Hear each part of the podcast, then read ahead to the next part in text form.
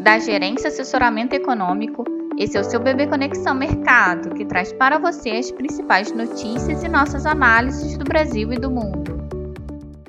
Segunda-feira, dia 19 de 6 de 2023, meu nome é Eduardo Toneto e vou dar um panorama sobre os principais mercados. No exterior, em um dia de agenda esvaziada, os mercados operam em cautela, influenciada pela redução da liquidez global devido ao feriado nos Estados Unidos e pela falta de novos estímulos à economia pelo governo chinês. Essa versão ao risco mais moderada deve perdurar ao longo de toda a sessão, com as bolsas europeias terminando o dia em queda, enquanto a fuga para ativos seguros deve fortalecer o dólar frente à maioria das divisas. Nesse mesmo sentido, as commodities devem ser pressionadas, especialmente as metálicas, mais influenciadas pela, pela situação econômica da China um pouco mais fragilizada.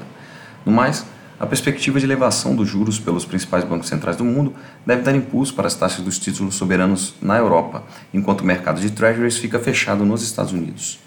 No Brasil, em dia de liquidez reduzida em função do feriado nos Estados Unidos, os ativos locais devem se comportar com ligeiro viés negativo, observando o movimento das bolsas europeias, o recuo do petróleo, a falta de anúncio de estímulos na China e na expectativa também da agenda semanal em que se aguarda o discurso do presidente do Fed, o Jerome Powell, na quarta-feira. No fronte interno, os agentes seguem monitorando a tramitação do arcabouço fiscal no Congresso e o noticiário em torno da PEC da reforma tributária. Para a votação do arcabouço na CAI, espera-se que ocorra amanhã, com possível votação no plenário do Senado entre terça e quarta-feira, dia 21, conforme sugeriu o relator senador Omar Aziz. Assim, após os ganhos recentes, esperamos alguma acomodação para os ativos domésticos, embora o clima interno ainda permaneça positivo. Com isso, o Ibovespa deve é, operar em queda, seguindo as bolsas globais, o dólar se valorizar frente ao real, em linha com o movimento global do dia, e a curva de juros agregar prêmios de risco nos vértices médios e longos, enquanto os vértices curtos tendem a recuar refletindo o dado de inflação e a pesquisa Focus.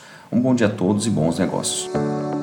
Por fim, lembramos que essas informações refletem somente expectativas e por isso a instituição não se responsabiliza por eventuais perdas financeiras.